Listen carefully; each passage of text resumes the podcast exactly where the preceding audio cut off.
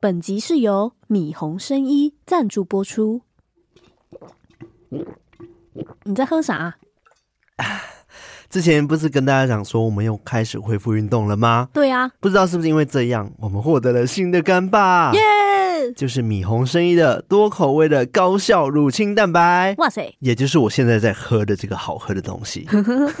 对，真的必须说，它真的来的真是时候啊。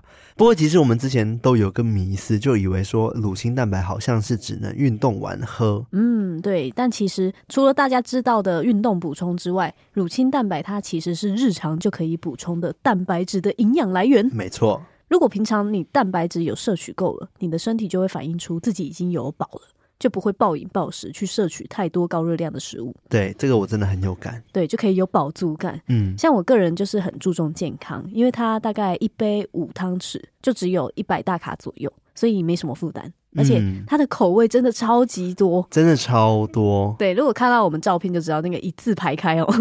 总共有十四种。超多的啊，对，然后有四大系列，有纯净系的经典无调味，还有小农系的无甜版台湾芝麻、台湾芝麻以及紫米红豆、台湾芋头跟清香杏仁。以及职人系的极品咖啡、经典可可、麦芽可可；奶茶系的黑糖奶茶、锡兰奶茶、乌龙奶茶、鲜绿抹茶跟香醇牛奶，超级多，超多。像我有时候搭配早餐就会喝那个乌龙奶口味的，对，就变成一个自制奶茶的概念，真的很好喝，超好喝。而且它的蛋白质其实会花比较多时间去消化，嗯，所以我下午如果肚子饿的时候，小饿小饿的时候，就会喝巧克力口味的。Lim Lucky。就会变成营养价值极高的巧克力牛奶，嗯，可以止腰，然后又有饱足感。同时还可以补充大概是十五公克蛋白质，非常的快速又方便。真的，如果你平时有在运动的话，或者是没有运动但很想戒掉手摇饮，又常常嘴馋的偷听客，可以试试看这个米红生意的多口味的高效乳清蛋白，因为它的口味真的刚刚讲的超级多嘛，一大堆。对，你会怀疑自己到底是不是在喝乳清蛋白，因为它真的超级好喝的，没有那种怪味，你知道吗？对。例如说，我特爱他们的乌龙奶茶的口味，对，我们都喜欢这个。对，真的很好喝诶。如果我今天不跟你讲。讲的话，你一定不会想到它就是乳清蛋白，神奇！真的，我第一时间喝下去的感受就是这样子，它真的是很真材实料的哦，而且每个口味都是和台湾的小农合作的，可以喝得到百分之百的原食材的口感，幸福感满满。哇哦，真的不输手摇饮好喝哦，而且还可以兼顾健康。健康 对啊，然后米红官方这边呢，其实也有一日所需蛋白质的建议量啊，大家可以到它的官网上面去看，大概一天要摄取多少量，然后自己去调配。对，因为你平常运动量的区别，他也会建议你说，你每天应该大概要摄取多少量的蛋白质。Yeah。那大家最关心的优惠来了，这次米红生衣它给偷听客们的优惠是三入组，它原价一千八，现在特价只要一六五零，哇，平均一包只要五百五，嗯，然后五入组它原价三千，现在是特价两千七，平均一包只要五百四，便宜，对，越来越便宜。然后八入组的原价是四千八，现在特价是四千，平均一包只要五百。如果你觉得太多，你就找人团购啊。对，然后还有十二入组的。它的特价是五千八百八十元，然后平均一包是四百九，非常的划算。嗯。如果你是一大堆人，平常就会喝像乳清蛋白这样子的话，嗯，就会非常的划算。对，而且它还会再送一个摇摇杯。对，就是你知道乳清蛋白都需要摇摇杯把它摇散，把它摇均匀。所以呢，就算是你没有朋友揪团购好了也没关系，你可以囤起来 慢慢喝。对，所以只要点击我们资讯栏底下的偷听客专属链接，就能享有这些优惠喽。呀，赶快来点链接逛逛吧。进入节目。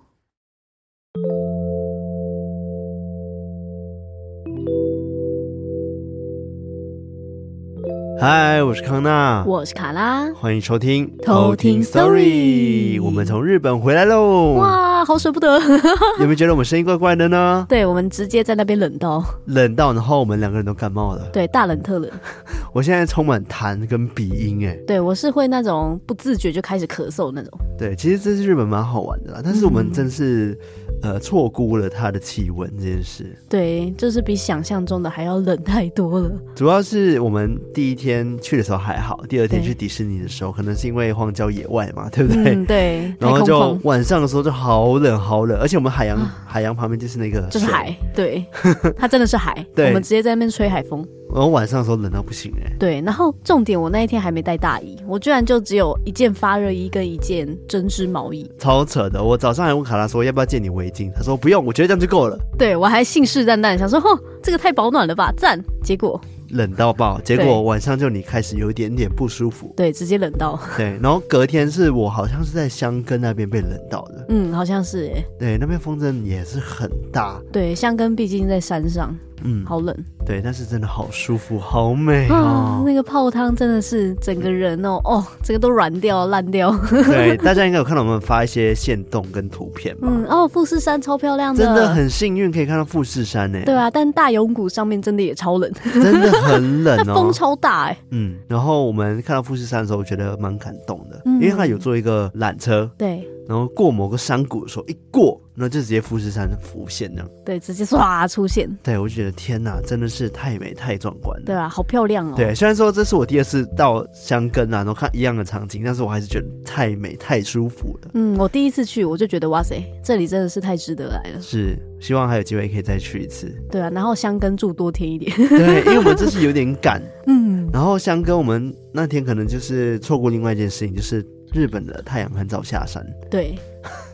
我们差不多三点到的时候，就发现，哎、欸，太阳要准备下山了。对，然后很多景点也差不多要休息。对，四五点就关了。对，就很可惜。所以我们隔天呢就很早出门，但是也意外的发现，哎、欸，我们想要去的美术馆也没开。对，刚好休馆哎。对，重点是 Google 上面说有开，然后 不知道为什么当天就没开。哇，骗人。对，反正就是 啊啦，没关系，就是一个难忘的旅游，我觉得还蛮不错的、啊。嗯，舒服。对，不知道下次要去哪里呢？赞哦，马上开始规划下一次。好，所以大家这集如果听到我们鼻音很重或者有点小咳嗽的话，请大家不要介意哦。对，这个是我们真的冷到。对，我们是真的冷到了。对，但是我们没事，请大家放心哈。对，我们心灵充满。对，心 心灵充满。心灵充满满足。对，我们现在心灵是有能量的。对，只是我们体力上有一点点就是小累那样。对，然后脚超铁腿，我发现我那个小腿这个壮起来，真的变壮。我是脚跟痛哦。对，脚跟跟脚底板不知道在痛什么，有点足底筋膜炎感觉。嗯嗯嗯，我懂那个感觉。我们那天迪士尼走完的时候，就真的痛到不行啊！我你跟艾瑞克整个在原地慢慢的走，慢慢的走。拖的，对，然后我们还到饭店前，我们就跟卡拉说：“哎、欸，快到了，我们加快脚步。”然后发现完全没有办法加快，真的没办法加快，一加快就爆通。对，所以就是嗯，建议大家，如果你要去走这种长途旅游的话，就要走一整天的话，建议你买很好的鞋垫，对，或直接穿运动鞋。对，这样比较好，因为我们买的鞋可能就是漂亮，对，拍照好看。我还有一点点跟，我的是运动鞋，但是我觉得它没有那么好。对，我是特价品。对，反正就是嗯，建议大家真的要穿好的鞋子，这很重要哦。对对，然后也希望那个我们寄出的明信片大家有收到了，就那三位偷听客，没错没错，应该是没那么快吧？对，我查了一下，好像大概要两个礼拜以上。哦，那有可能就下礼拜就收到了。对，差不多。嗯，希望我们之后可以去更多地方旅游，然后也一样抽明信片送给大家。对啊，哇，好赞！好啦，回到今天的重点哈，我们今天是我们的偷听客 story，一样会带来四则偷听客的故事。那我这边的两位，一位叫做阿欢，阿欢，欢乐的欢，阿欢，他说。Hello，康纳、卡拉还有艾瑞克，我是超爱听鬼故事，但晚上又会不敢起床尿尿的阿欢。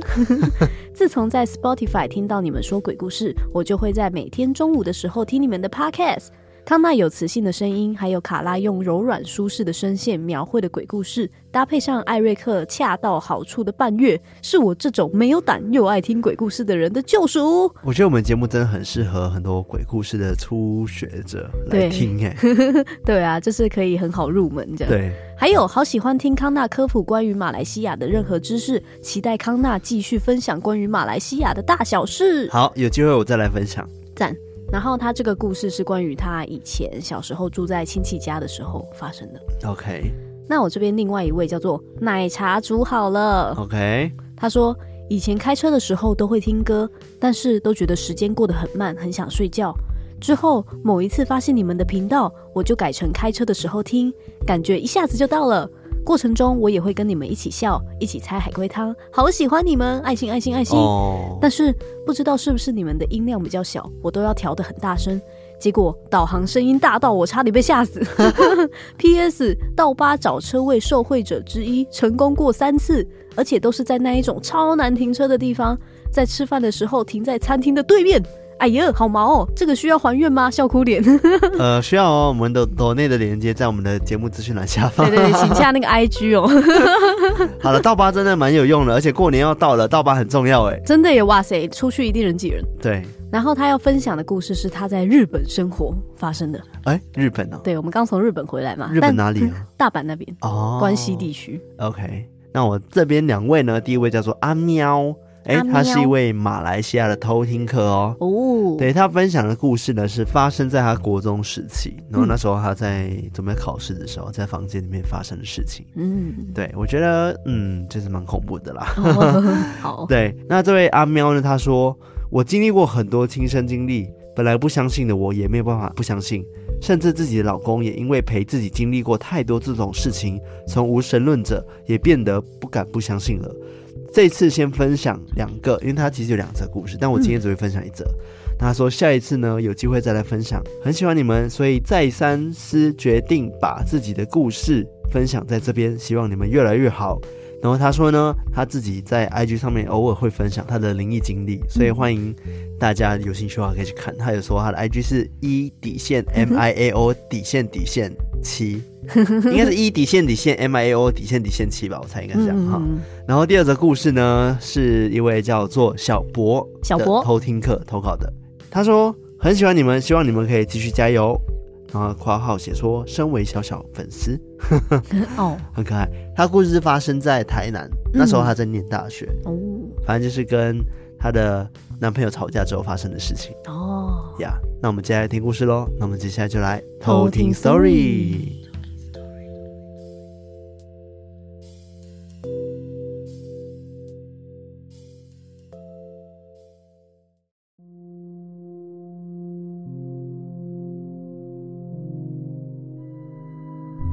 故事一：围过来的他们。这个故事是发生在国三暑假开学的时候。因为我的家距离国中很远，公车的单程要一个半小时的车程，所以为了让我好好准备国三升学考试，家人就让我搬去亲戚家住，减少上学的通勤时间。我就在开学的前一天搬过去了。先简单介绍一下我亲戚家的结构：客厅、厨房、餐桌跟厕所都在一楼，二楼有三间并联在一起的房间，最左跟最右的两间是我亲戚跟他儿子的房间，而我就住在正中间的那一间。那间房间没有窗户，即使是在白天，如果没有开灯，也是伸手不见五指的漆黑。但对于一个才十几岁的国中生来说，根本就不觉得这样的空间有什么不好的，只是觉得这里没开灯就什么都看不到了，好麻烦。或许是因为整理房间跟换新的环境让我觉得很疲累，所以到了晚上，我就把睡垫以脚朝门的方向随便一摆，关了小夜灯就睡了。第一个晚上没有什么特别的事情。一觉到天亮，但在第二天晚上，我睡着时，无意识的往右翻了个身，我就看到有一群人站了一圈，围着我看。每个人都长得很滑稽，不成比例的大眼睛，乌漆嘛黑的，瞳孔没有一点生气，脖子以下是灰黑色的，并且在我记忆中，他们没有脚。我隐约听到他们一边说着悄悄话，一边用诧异的眼光看着我。接着，他们就叫一个感觉像是领头的人来跟我说话。他处在他们中间，用台语问我：“你是谁？为什么在家？”接着，我感觉到他越来越靠近我，声音越来越靠近我的耳边，继续重复着那异常平淡。没有任何情绪的疑问句。我当下其实没有害怕，只是觉得好困，又被吵得很烦，干脆就把自己的脸朝向身后的墙壁，想要躲开它。而当我一翻身，把脸转向墙壁的时候，我就看见那张没有生气的脸，镶在墙壁上，跟我四目交接。那双漆黑的瞳孔直盯盯的看着我，在我面前继续重复着：“你是谁？为什么在家？”当下我直接被吓到晕了过去。到了隔天早上，被闹钟叫醒的时候，一开始我还没有想起来昨晚发生了什么事，直到我刷牙刷到一半的时候，才想起来昨晚那一张在我面前的脸。瞬间，我感到汗毛从脚底窜到头顶，我连嘴巴都没有漱干净，立马就拎着书包往外冲。后来和我家人讲了昨晚发生的事情，他们当天下午。就带我去熟悉的宫庙处理。宫庙办事的人有跟家人解释我遇到的那些人他们的来历，但我实在记不起来了，只记得我搬去那间房间是打扰到了他们。后来家人把我带回到亲戚家，帮我把床垫换个方位，再把符咒贴在我枕头上方的位置。而从那之后，我就再也没有看到他们了。故事二：房间里的男生。这是我小时候的经历。我有大段的时间都是不敢关灯睡觉的，而且这样的状态持续了大概一年左右。那时候我念着国中，正值考试期间，我半夜爬起来抱佛脚，因为一个人念书有点闷。就想说碰碰运气，看看同学会不会和我一样也在念书，所以我就随机打了个电话给一个女生同学。那时候的时间是凌晨两点多，说是要念书，但其实打着电话也只是在聊天，根本连书都没看。就当我们聊着聊着，不知道怎么突然就安静了下来。电话里的女生，她没说话，我也没说话。就这样，我们持续沉默了一段时间。突然，电话那头的同学就叫了我的名字，他的声音划破了寂静。我就问他：“怎么了？有屁快放哦！再不念书，我们就完了哦。”我开玩笑的跟他说着，但他一改我们之前聊天那欢快的语气。突然用非常凝重并小声的声音跟我说：“你为什么不回应你爸爸？你爸都叫你好几次了，哎，你干嘛不回他？”我一听到这句话，我整个人瞬间就凉了，因为我房间除了我以外，并没有其他人，而且我们打电话的时间是凌晨的两点，爸爸妈妈早就睡了。加上我也没有兄弟姐妹，怎么可能会有人的声音？害怕的我假装镇定的跟他说：“不要闹喽，这个时间点不要跟我开这种玩笑，我房间没有人哎。”然后突然空气又进入了一片寂静，然后他就说了一句：“啊，没有啦，那是我听错了，那我先挂啦，你早点睡哦，明天考试加油。”挂完电话后。我陷入了无尽的恐惧当中。那天也是我第一天不敢再关灯睡觉。隔天一早去到学校，本来想在座位上再念一念书，但是昨天和我打电话的同学就跑来我旁边问我说：“哎，你昨天房间真的没有人吗？”当下我很否定的跟他说没有，但他很坚决的告诉我说，他真的听到了一个男生的声音。而且非常的低沉，非常明确的就喊着我的名字，听起来好像是从比较远的地方走过来的感觉。这时我才想到，难怪昨天我们在聊天聊到一半的时候，不知道为什么他突然就不讲话了。我的同学继续说，那个人一直在叫我，但是我一直都没有回应他，而且在挂断电话之前。他还是听到那个男生一直在叫我的名字。这时候，我全身起了鸡皮疙瘩，因为的确，昨天凌晨的我身边真的没有任何的人。至于他听到的声音是谁呢？我也不知道。也不敢再去探究真相。只是在这一次过后，我睡觉的时候，不时都会梦见一个男人站在我的柜子前看着我，但是他什么都没做。而后来，当我在跟不同的朋友打游戏、讲电话的时候，他们都会下意识的问我说：“哎、你那边怎么有男孩子的声音啊？他说什么？很吵哎、听不太清楚。”甚至还会说：“哦，偷带男生回家吼。”开这类的玩笑。但是每次他们提到这里，我都会制止他们，让他们不要再说下去了。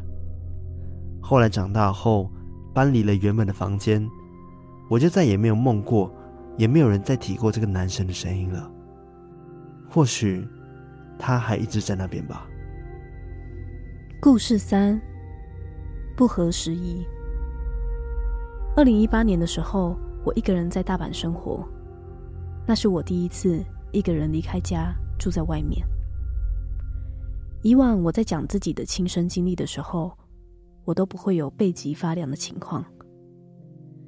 唯独这个故事，每次讲，每次毛。我在大阪的租屋处，一共发生了三件事情。第一件事，是有一次我在学校上课，房东突然打来跟我说。我隔壁的住户说，我总是带朋友回房间，一直吵闹到半夜，所以他都睡不好。但我跟房东说，我一直是一个人住，也没有带朋友回家过。会不会是另一侧的住户吵到了他？房东说，他另外一侧没有住人，而且房客很确定，声音就是从我房间发出来的。平常白天的吵闹，他也可以接受，但晚上他要睡觉，真的受不了。因为怕语言不通，所以才跟房东说。我只能跟房东说我会注意，但是我越想越不对。我每一天白天都要上课，假日我也常常跑出去旅游，不可能待在家。那他白天到底听到了什么？真的不知道。第二件事情是在我某一天下课回家，我发现我门上的信箱夹了一个纸箱的碎片，上面写满了字，而且是中文。内容大概就是一个男生骂我晚上走路的时候很大声，跑来跑去的，吵到他了。可是我很确定，我晚上真的都很注重噪音。毕竟我也很讨厌被吵到，所以我甚至都不敢在房间里面穿拖鞋走路，因为拖鞋的声音啪啪啪的会更吵。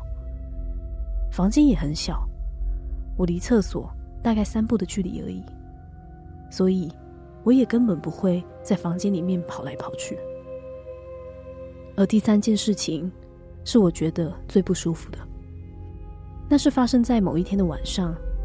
大概晚上十点的时候，当时我正在看一部鬼片，叫做《失忆》，播得正精彩的时候，有人就按了我的门铃，我就觉得很奇怪，这么晚了，怎么会有人来按门铃？我也不敢开门，就蹑手蹑脚的走到门前，看了一下猫眼，结果我看到了有三个人在门外。一男一女，还有一个小孩。那个小孩的左手环抱着一个娃娃，就这样站着，也没有谈话。奇怪的是，那时候大概是七月八月，晚上虽然会凉，但也不会到冷。但这三个人却穿着冬装跟毛衣，因为他们的头就这样低低的，所以也看不到他们的眼睛。他们面对的方向也不是我的门，而是面对门铃的那一个柱子。这个画面配上他们的行为，我实在觉得很可怕，根本就不敢出声。结果，我看到他又按了一次，但是那个姿势超级奇怪，那个男的手弯曲在胸前，摆出按门铃的姿势，但他不是伸直手去按门铃，而是整个人倾斜去按下那个门铃。在这么安静的晚上，那个门铃声是很尖锐的叮咚声，格外的刺耳，而且感觉更毛骨悚然。我当然还是不敢出声，也觉得很纳闷：日本人这么讲究礼貌的国家，怎么会有人晚上十点去按门铃呢？接着，我看到他们往下一户走，走的过程中也没有谈话。也是头低低的，我就听到隔壁传来了叮咚声，而过了一阵子，隔壁的邻居也没有开门，我就这样子听着叮咚的声音越来越远，但是我都没有听到有别人开门或者是交谈的声音，也许是我自己会错意了吧，但是那个不合时宜的毛衣，还有黑色的大衣。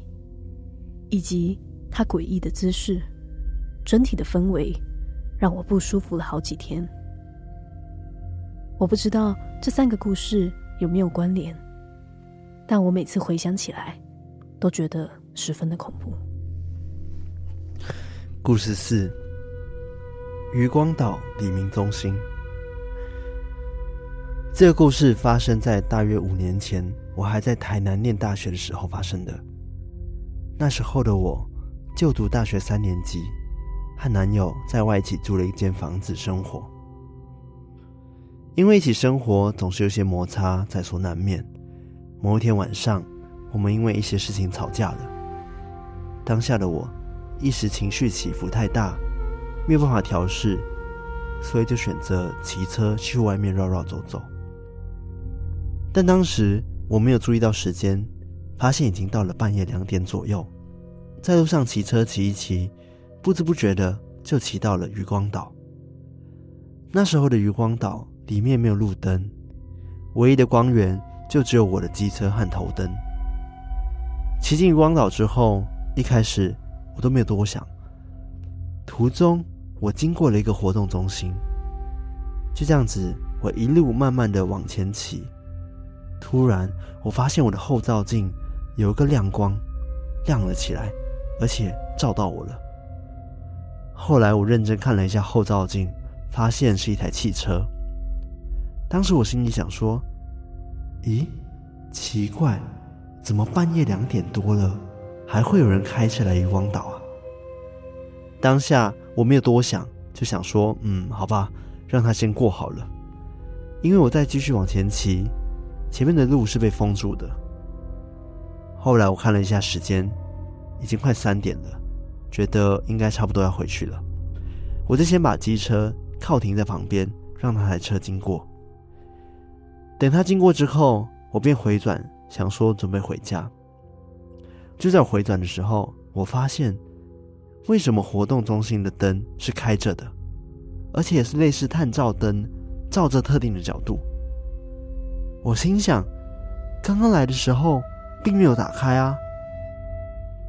当我心里这么想的时候，我就慢慢的越来越靠近。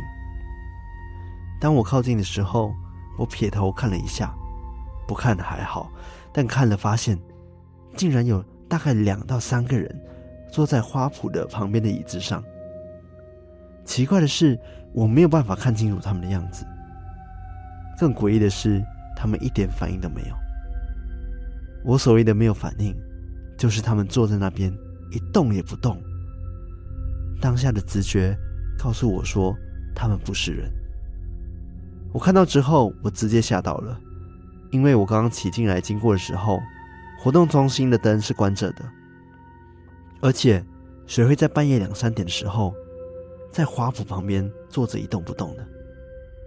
当我认真想仔细看，就发现其中一个人好像注意到我在看他。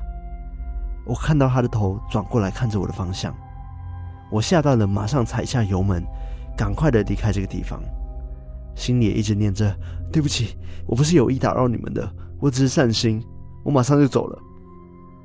当我要右转离开渔光岛的时候，我看了一下后照镜，发现活动中心的灯是关着的。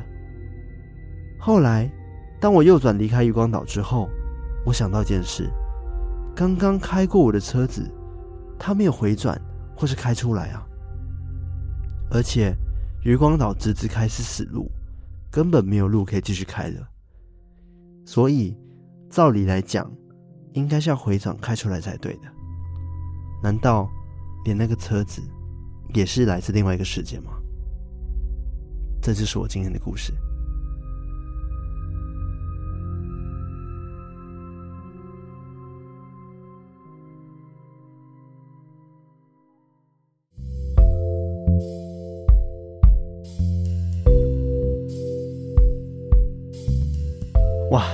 我觉得这四则故事真的很不错。嗯，对啊，然后你的故事啊，我觉得那种历历在目的感觉应该蛮可怕的。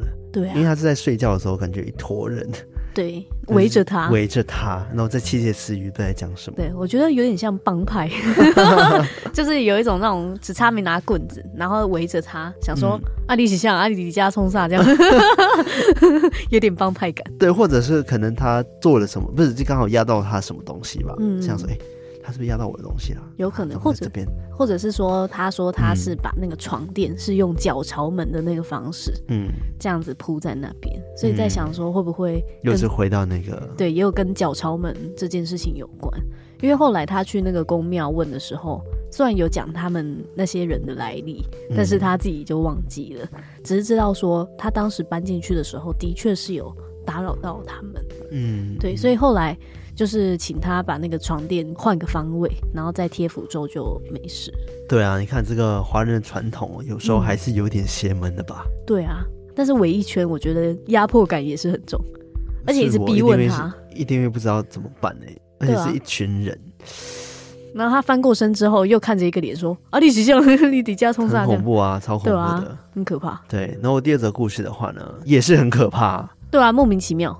就是你跟朋友在讲电话，然后朋友一直跟你说：“哎、欸，你爸在叫你。”然后我自己一个在房间里面，怎么可能我爸在叫你？对、啊，如果是听到男生的声音就算了，但是他还听到那个男生在叫他朋友的名字，就是阿喵的名字。嗯，这超级恐怖的。对啊，而且他家人就是他也没有什么兄弟姐妹，嗯、然后他也确定说他爸妈都已经睡了。凌晨两点的时间，对啊，莫名其妙。然后他的朋友还描述说，那个声音就是为什么他会慢慢变安静，是因为他听到那个声音越来越近，感觉就是不能讲话了。嗯，就比如说我在跟你讲电话，然后你爸妈一直在叫你，话，我就会安静嘛，对不对？嗯，你可能会注意听爸妈讲话这种感觉。嗯嗯嗯，等你们聊完这样。所以这感觉很真实啊。嗯，对。然后后来。他不止这件事情，然后他其他的同学在打游戏的时候，不同人哦，也会一直问他说：“哎、欸，你房间怎么会有男生？哦，你是不是偷藏男人啊？” 嗯，你也是蛮厉害的，可以住一年，对啊，不止一年，好几年，对啊，嗯，很厉害。然后他其实有投稿第二则故事，但我觉得有机会再跟大家分享，然后也是蛮可怕的。嗯，但他有梦到真的有个男生一直站在他房间。但他也没有怎么样，但就是梦到。我觉得有可能是因为他听到朋友讲之后吓到了，哦、所以就会被影响，那就做梦梦到这个男的。嗯，有可能。但是后面的事情就觉得很奇怪了，因为是别人口述告诉说，我听到你房间有男生的声音。嗯嗯嗯，这就太怪了。不止一个人这样跟他说。对，我不知道大家有没有这样的经验，我是觉得蛮惊悚的啦。怪。对，然后你第三则故事，其实我觉得。的确有点熟悉的感觉，对不对？我总觉得我们好像讲过这个故事，但好像没有哎、欸。对啊，我找不到我们讲过这个故事的痕迹。应该就是类似，因为在日本饭店好像蛮多鬼故事的。嗯，对，我觉得最可怕是那个门外他猫眼看出去的时候，那个诡异的姿势。对，就是三个人头都低低的，然后一个抱娃娃的。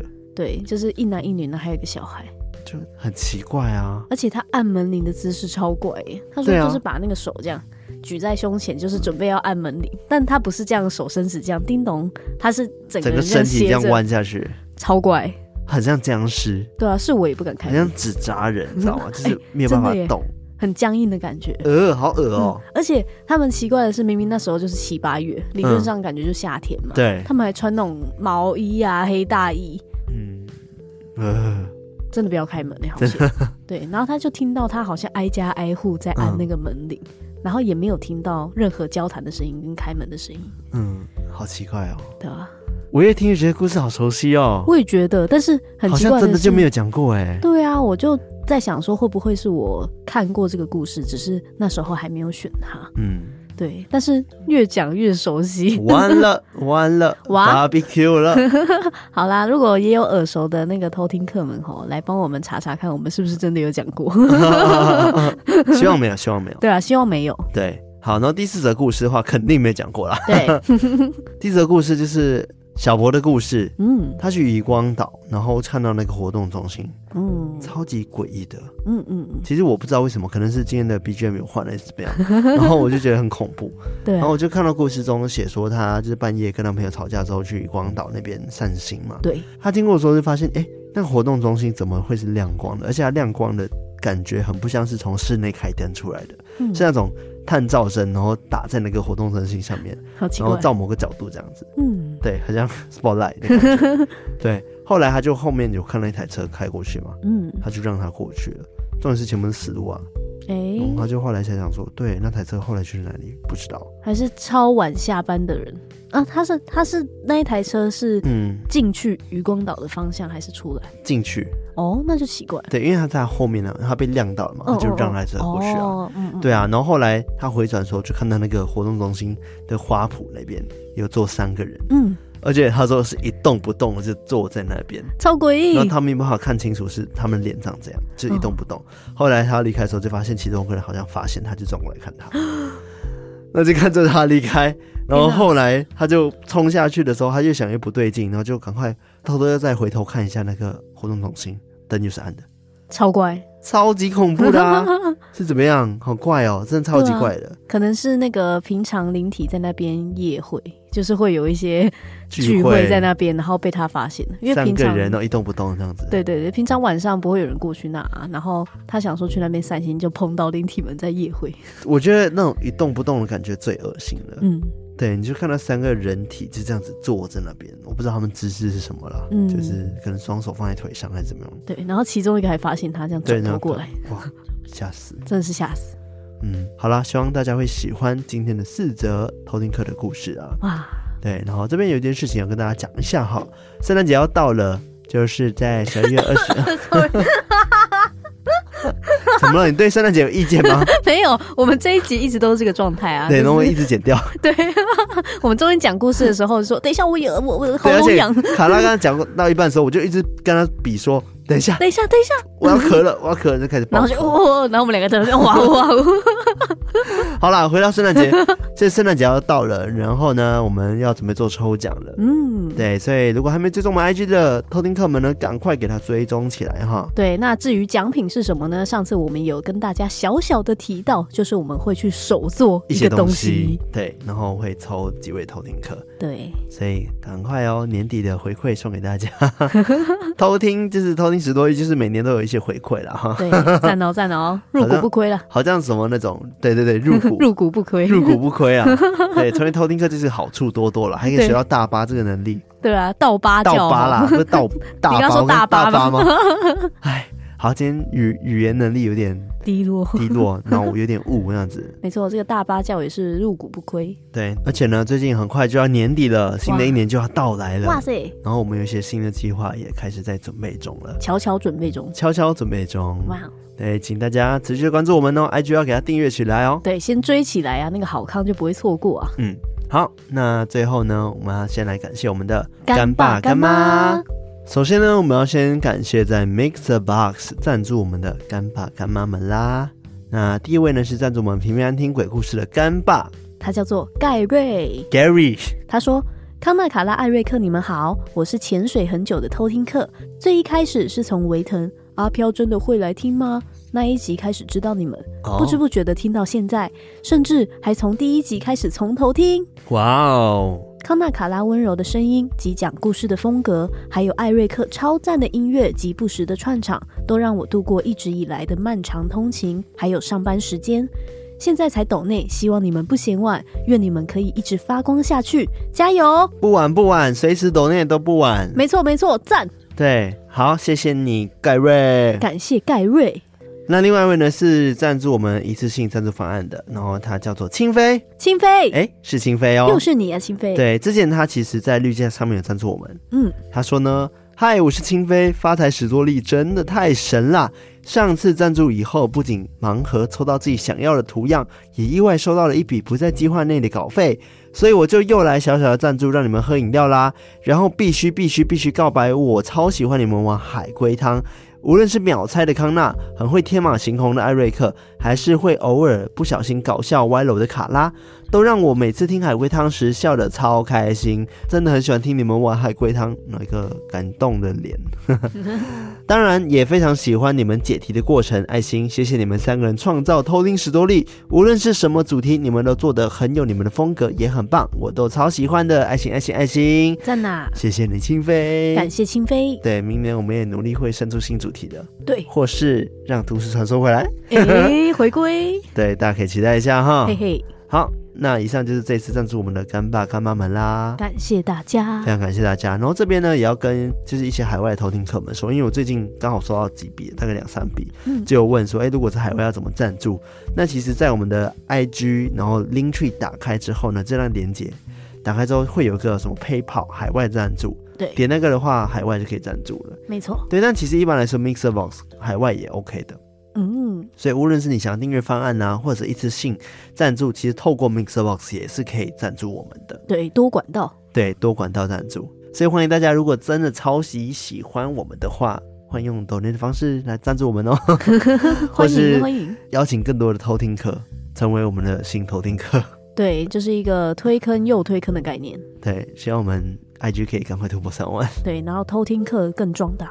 呀。那一样喜欢我们的节目的话呢，接到我们的 IG、我们的 Facebook 还有我们 Discord，加入我们，成为我们的偷听好邻居。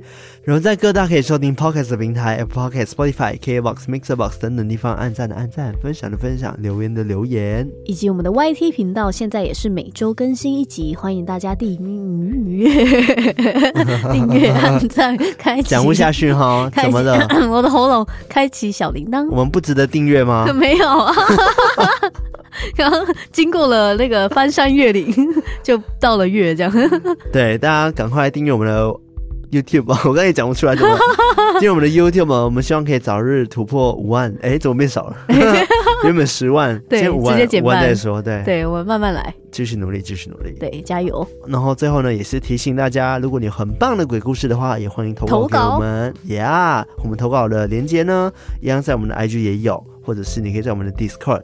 偷听社区，对鬼故事分享区可以分享。我们有时候会选你，你就会成为我们的鬼故事猎人的这个特殊身份。然后 Discord 呢，偶尔也会有一些活动。然后最近跟 GoXR 有合作一些活动，每个月都会有鬼故事活动嘛。对，所以请大家持续关注我们。没错。好，那我们今天到这边，我们下次再来偷听 Story，拜拜。